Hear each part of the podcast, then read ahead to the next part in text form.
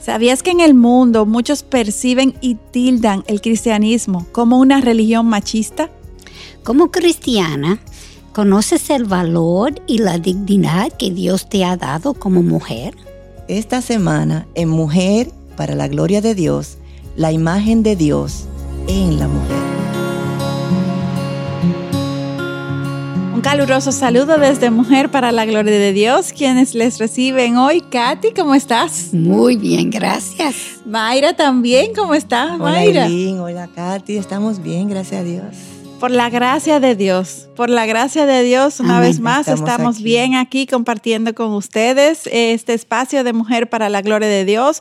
Hoy tenemos una nueva entrega en esta serie, La, eh, la Mujer a la Imagen de Dios, y este programa lo hemos titulado eh, de una forma muy interesante que nos lleve a seguir reflexionando sobre lo que somos nosotras las mujeres ante los ojos de Dios.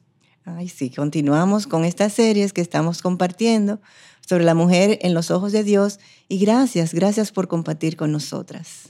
Y para el final de este programa tenemos por objetivo poder responder a la pregunta, ¿cómo has podido experimentar la afirmación de Dios en tu rol de mujer?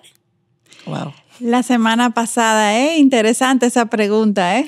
Sí, muy interesante. Me cautivó antes de, de, continuar compartiendo sobre la... Casi se quede sin palabras.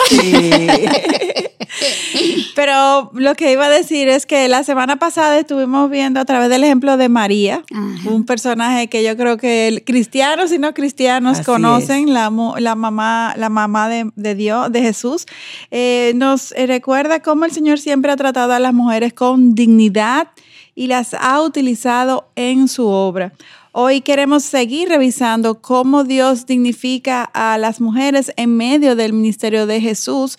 Y aunque es hasta ahora cuando comenzamos a ver esto más claramente, pues Joel lo profetizó en el Antiguo mm, Testamento. en capítulo 2, versículo 28 leemos, y sucederá que después de esto derramaré mi espíritu sobre toda carne ahí estamos incluidas nosotras, las mujeres. Y vuestros hijos y vuestras hijas, fíjense cómo especifica, hijas, profetizarán. Vuestros ancianos soñarán sueños, vuestros jóvenes verán visiones. O sea, todos, todas nosotras las mujeres estamos incluidas por Joel. Exacto, eso iba a decir que si notan que se refiere tanto a los hijos como a las hijas. Como mencionamos antes, cuando el Espíritu Santo vino al aposento alto, allí había tanto hombres como mujeres. Y según el Evangelio, estas mujeres que estaban allí fueron discípulas también. Sí. Ahora quiero hablar sobre la mujer que sangró por 12 años. Al parecer, dada su condición de aislamiento, esta mujer experimentó tal desvalorización que ni su nombre es mencionado. La única referencia que nos da la Biblia era su enfermedad. Wow. Increíble. ¿Cómo el, Señor habla a través de cosas aquí? No puso su nombre. exactamente. Que es algo obviamente que habla con nosotros. Así mismo es. Y la belleza de una relación con Cristo es tal que aunque éramos sus enemigos y no lo merecíamos, el pago que Cristo hizo por todos nuestros pecados nos limpia ante los ojos de Dios. Y aunque somos pecadores, esto no lo que nos representa ante Dios, porque el sacrificio de Cristo nos limpia y nos hace tan blanco como la nieve. Ahora quiero pensar en cómo esta mujer tuvo que sentirse por 12 años sin tener contacto humano con nadie, familia, nadie, a tal punto que todo lo que ella tocara se hacía impuro y nadie se debería tocarla. Su corazón de seguro sintió tanto rechazo que especulo debía formar una coraza alrededor de su corazón por el dolor que sentía. para disminuir ese dolor, así es. Así es. Sin embargo, a pesar de su dolor, se atrevió a acercarse a Jesús, eh, se eh, seguramente esta fue una mujer que vio algo diferente en Jesús y por eso se envalentanó, se hizo y, sacó valentía de donde tal vez no tenía para acercarse a Jesús. Y me atrevería incluso a decir que para este momento ya ella debió haber escuchado sobre los milagros y las cosas que Jesús venía estaba haciendo. en el pueblo, se estaba hablando mucho. Y, y también cómo Jesús había venido tratando a las mujeres, de una manera diferente. Y todo esto, al saberlo, le debió de dar motivo para, para, acercarse a Jesús. Y Jesús no se limitaba a seguir las reglas como hemos ya venido viendo. Él no se circunscribió a las, a las reglas religiosas, sino que su misericordia y su compasión hicieron la diferencia en su conducta. Él no era como los otros rabinos que siempre estaban juzgando a todos. Sin embargo, también él fue eh, empático con, con los que se, eh, se acercaban a él, lo que se envalentonaban como esta mujer a acercarse a él. Y esta mujer, en verdad, eh, se arriesgó en gran manera al, al, acercarse a Jesús porque el castigo era severo para quienes violentaban la ley. La muerte. La muerte.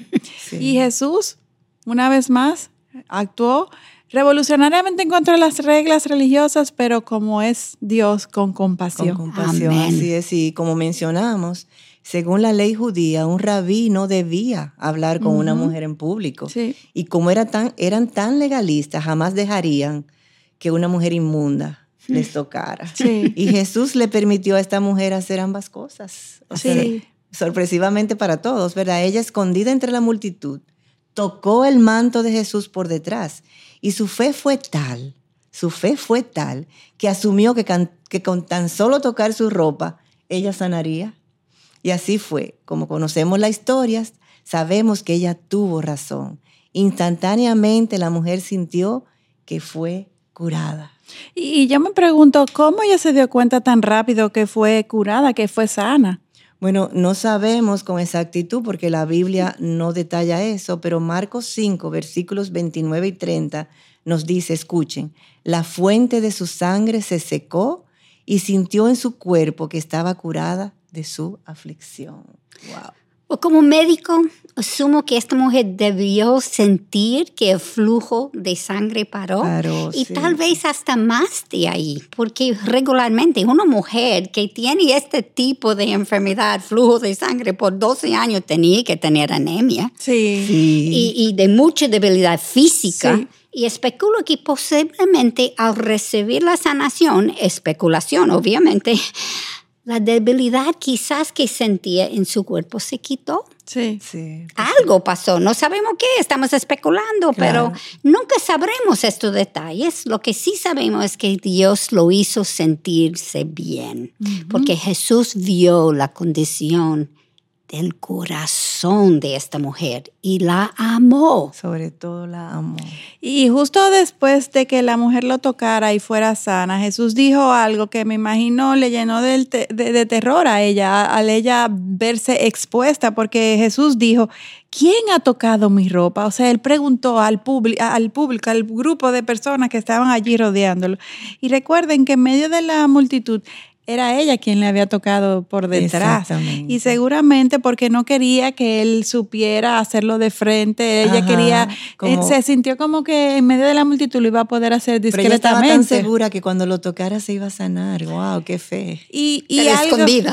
Sí, exacto. Pero Jesús, siendo Dios, se dio cuenta que poder salió de él y que alguien de manera diferente lo había tocado. Y al escuchar esta pregunta, hasta los discípulos debieron de haberse quedado perplejos porque imagínense ustedes, ¿cómo van a identificar quién fue que tocó a Jesús en medio de una multitud? Exactamente. O sea, ¿cómo, ¿cómo van a hacer eso cuando toda una multitud de personas lo estaban rodeando, lo estaban tocando, lo estaban presionando? O sea, como que era como una pregunta. Así mismo es, como tú dices, Eileen, todo el mundo lo estaba tocando, pero Jesús se volteó y miró a su alrededor hasta que al mirar a la mujer, ella temerosa y temblando, se postró delante de él y le dijo toda la verdad. ¿Ustedes creen que en ese momento Jesús quería avergonzarla o reprocharla? Ninguna de los dos. Exacto. de lo contrario, la reacción de Jesús hacia ella hubiera sido muy diferente. Claro, sin embargo, dados los precedentes legalistas, ella seguro estaba esperando lo peor. Escuchemos lo que Jesús le dijo. Escuchen, hija, tu fe te ha sanado. Vete en paz y queda sana de tu aflicción. ¿Cómo así? ¿Están ustedes oyendo esto? Una vez más, Jesús rompiendo todos los esquemas, eh, actuando de una manera revolucionaria. Y, y de hecho, ¿recuerdan otra ocasión en la que Jesús también llamó a otra mujer hija? No, sobre todo a una mujer totalmente extraña. O sea, precisamente esta fue la primera vez que Jesús, Cristo, llamó hija a una mujer. Esto tiene una connotación muy, muy significativa, dado aquel contexto. O sea, y justamente a alguien a quien eh, le había eh, faltado recibir cualquier manifestación de amor o de vínculo durante 12 años. O sea, fue, eh, fue premeditado el que Jesús le llamara hija hija, a esta mujer. Ella necesitaba escuchar esto. Jesús no la hizo identificarse para castigarla, sino para amarla, para darle precisamente eso que su alma necesitaba y que su corazón en verdad anhelaba y era sentirse parte de, sentirse amada y, seguramente ella extrañaba el tener una familia y ahora Dios la considera hija. hija. Wow, no, no es wow ese Dios tan amoroso y compasivo que tenemos. Y esto es algo que, no debemos perder de vista, esto que está ocurriendo aquí. sí, es, es, como Él conoce nuestro corazón. Y Él va exactamente donde lo necesitamos. Wow, wow. Las personas son salvas por sus buenas obras Claro que no, sabemos que no, ¿verdad? El ejemplo de esta mujer es muchos otros que encontramos en la Biblia nos confirmen que Gálatas 2.16 nos enseña que el hombre no es justificado por las obras de la ley, sino mediante la fe en Cristo Jesús. Amén. No fue tampoco la cantidad de fe que la salvó, sino es en quién ella tuvo la fe. Así, es. ¿En quién? En quién, y es de nosotros también. Por otro lado, quiero preguntarles, ¿qué ustedes piensan pasaba por las mentes de los religiosos? que presenciaron aquella acción de Jesús? Bueno, apuesto a que estos de verdad se pusieron muy furiosos porque una vez más Jesús estaba violentando estas reglas que estas reglas que ellos tanto recalcaban y realmente lo que era su vida, eh, eh, imponer la ley, imponer la ley en todo momento. Además, por medio de un milagro Jesús evidenció tener más poder que cualquiera de ellos. O sea, esto tampoco debió de gustarle. Y mientras todo esto sucedía delante de una multitud, la ley estaba siendo menospreciada, pero la gracia de Dios y su amor estaban siendo desplegados, manifiestos a través del milagro de Jesús. Y recuerden que esta era una mujer inmunda, a que nadie podía tocar dado su sangrado. Y que por eso mismo el acercamiento de Jesús era una gran violación de la ley. A la ley era seca y alejaba a la gente mientras el amor de Dios las acercaba. Y esto no solamente era una mujer, sino una inmunda. ¿Y ustedes? ¿Recuerdan la razón por qué uno no podía tocar a alguien sangrado? Claro que sí, Katy. De hecho, la ley establecía que todo el que la tocara era inmundo también. Sin embargo, ¿qué pasó cuando Dios la tocó? Evidentemente, Jesús no se hizo inmundo, claro. sino que ella fue limpiada y sanada. Esto fue realmente un hecho impresionante. Y esto no es precisamente lo que Cristo hace con todos sus hijos, varones y hembras. Así es. Limpiarles de todo su pecado. Nadie puede ser tocado por Dios y permanecer igual, definitivamente. ¿Por qué? ¿Por nuestro poder? No, mil veces no. Es porque su gracia se hace manifiesta trayendo salvación, como nos dice Tito 2, versículo 11. Y luego el poder del Espíritu Santo, que viene a morar en nosotros, luego de la salvación, comienza a transformarnos. Y al evaluar lo que ocurrió en aquel momento, debemos recordar que en la cultura judía las mujeres eran consideradas testigos no confiables. Por tanto, no podían dar testimonio en un tribunal. Sin embargo, ¿ante quién está Jesús desplegando su poder? ante una mujer inmunda. para que éste sea testigo crucial del poder de Dios operando a través de su Hijo. Ahora esta mujer era libre para desplazarse en medio del pueblo testificando sobre lo que Jesús hizo por ella. Amén, así, es. Y quiero resaltar algo que no hemos especificado tan claramente hasta el momento, y es que esta mujer no solamente fue sana físicamente, sino que también fue ah, salva, espiritualmente fue sana. Y sabemos esto porque la palabra, la palabra griega que Jesús usó en el original para sanar, cuando se refirió a esta mujer, fue sesoquén, que también significa salvar. No es solo que Jesús la llamó hija, sino que también le dijo que fuera en paz. O sea, fue un acto de sanación física y sanación espiritual a una vez, confirmando lo que enfatizaban anteriormente, de que la salvación es un regalo y Dios lo da a quien Él quiera, no por obras, nada, para que nadie se gloríe, como nos dice la palabra. Y sabemos que la paz de, nuestra alma, e, e, esta paz que experimentamos, no solo viene de la sanación de una enfermedad física, definitivamente no solamente por eso, sino de la salvación del alma dada por Dios por medio del sacrificio de Cristo Jesús. Amén. sí, es bueno que tengamos en cuenta que nada de lo que allí sucedió fue pasado por alto por los fariseos y demás judíos religiosos, yo me imagino. Estos fueron hombres inteligentes, estudiosos y muy celosos de su autoridad sobre el resto del pueblo judío. Especialmente querían afirmar su preponderancia sobre Jesús. No resistían esa popularidad de Jesús. El problema de este grupo radicaba en que conocían las escrituras en sus mentes, pero no tenían a Dios en sus corazones. Y sin la ayuda del Espíritu Santo, todos nosotros estamos ciegos. Y ese me llama la atención como el mismo evento, como una persona está viéndolo y la otra persona es totalmente opuesto de lo que uno, uno tiene que ser equivocado porque los opuestos prácticamente. Son opuestos, son contrarios. En los evangelios podemos leer sobre otros acontecimientos donde vemos que Cristo muestra a una sabiduría superior que la de los religiosos, obviamente. Por ejemplo, en el libro de Juan, capítulo 8, con la mujer que fue sorprendida en adulterio, esta fue traída al templo cuando Jesús enseñaba antes hombres, mujeres, escribas y fariseos. Y antes de continuar, me pregunto si esta mujer fue sorprendida en el acto mismo del adulterio. ¿Por qué la trajeron a ella solamente? ¿Por qué no trajeron el hombre con quien era adulterado? Exactamente. Evidentemente, en una cultura patriarcal, eh, las mujeres unas ciudadanas de segunda clase. De hecho, ¿a dónde estaba el hombre? Es también una buena pregunta. ¿Cuál era el requerimiento de la ley en estas circunstancias? Y de hecho, citemos lo que dice Levítico 20:10, que era la ley en la cual se amparaban los eh, fariseos, para enjuiciar a esta adúltera. Dice, si un hombre comete adulterio con la mujer de otro hombre, que comete adulterio con la mujer de su prójimo, el adúltero y la adúltera ciertamente han de morir. O sea, aquí habla de un hombre y de una mujer. Exacto. Y eso eran los estudiosos. Los estudiosos. Entonces la pregunta obvia es ¿por qué no trajeron al hombre? O sea, estos eran los expertos de la ley, el equivalente a lo que serían los jueces de hoy en día. Entonces, ellos mismos estaban eh, eh, enjuiciando a una parte y no a la otra, estaban violentando la ley. Exactamente.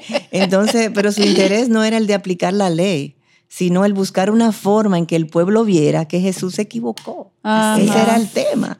Pero el discernimiento de Jesús sabemos que era sobrenatural y sin mediar palabra, Jesús escribió algo en la tierra que no sabemos qué fue porque la Biblia no nos los dice y entonces dijo, el que de vosotros esté sin pecado, sea primero en tirarle una piedra.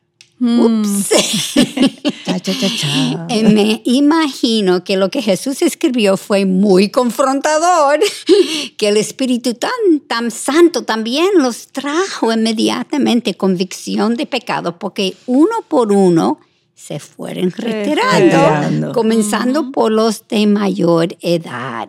Y entonces Jesús preguntó, mujer, ¿dónde están ellos? ¿Ninguno te ha condenado? A lo que la mujer le respondió que no. Y Jesús le dijo, yo tampoco te condeno. Vete desde ahora, no peques más. Mm, y obviamente esta mujer era una pecadora, porque eso no lo estamos cuestionando. o sea, ella merecía un castigo porque incluso habían testigos en su contra que, que la habían encontrado. Sin embargo, vemos también que los religiosos usaron a esta mujer, fue para probar a Jesús. Ellos no estaban buscando culpar a la mujer. Pero estos mismos eruditos de la ley también fueron los mismos que la violaron porque solo juzgaron a la mujer y no al hombre que adulteró con, ella, como era lo que correspondía. Y con esta historia, una vez más, confirmamos el trato denigrante y abusivo de la cultura judía hacia la mujer, tristemente. Así, es, Aileen. Y más Jesús, quien vino a reivindicar el valor de la mujer en medio de la cultura judía, tuvo compasión y la perdonó incluso cuando Jesús sabía que luego habría de pagar el precio por su pecado. Sí. ¿No les resulta curioso el proceder de Jesús? Él no la condenó y lo que hizo fue que la mandó a no pecar más.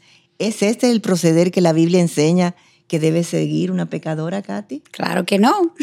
Es necesario que la persona hallada en pecado se arrepienta y confiese su pecado. Sí. Así es, pero si Jesús, nuestro juez, no la condenó, entonces podemos inferir que Jesús, siendo Dios mismo, la salvó y puso en ella la intención de no adulterar más y caminar con él. Eso es el discernimiento que tenemos que desarrollar. Sí. Y lo mismo cosas que está ocurriendo cuando uno ve solamente trajo la mujer no trajo el hombre uno tiene que ver espérate eso no tiene que ver con la ley no. porque está rompiendo la ley. Para hacerlo uno tiene que evaluar las circunstancias por encima, por encima del, sol, definitivamente. Y mire en este caso la única forma de liberarnos de nuestras prácticas pecaminosas es a través de la salvación. Se ve el discernimiento que uno tiene que hacer o, tener, mejor dicho, para evaluar lo que está ocurriendo.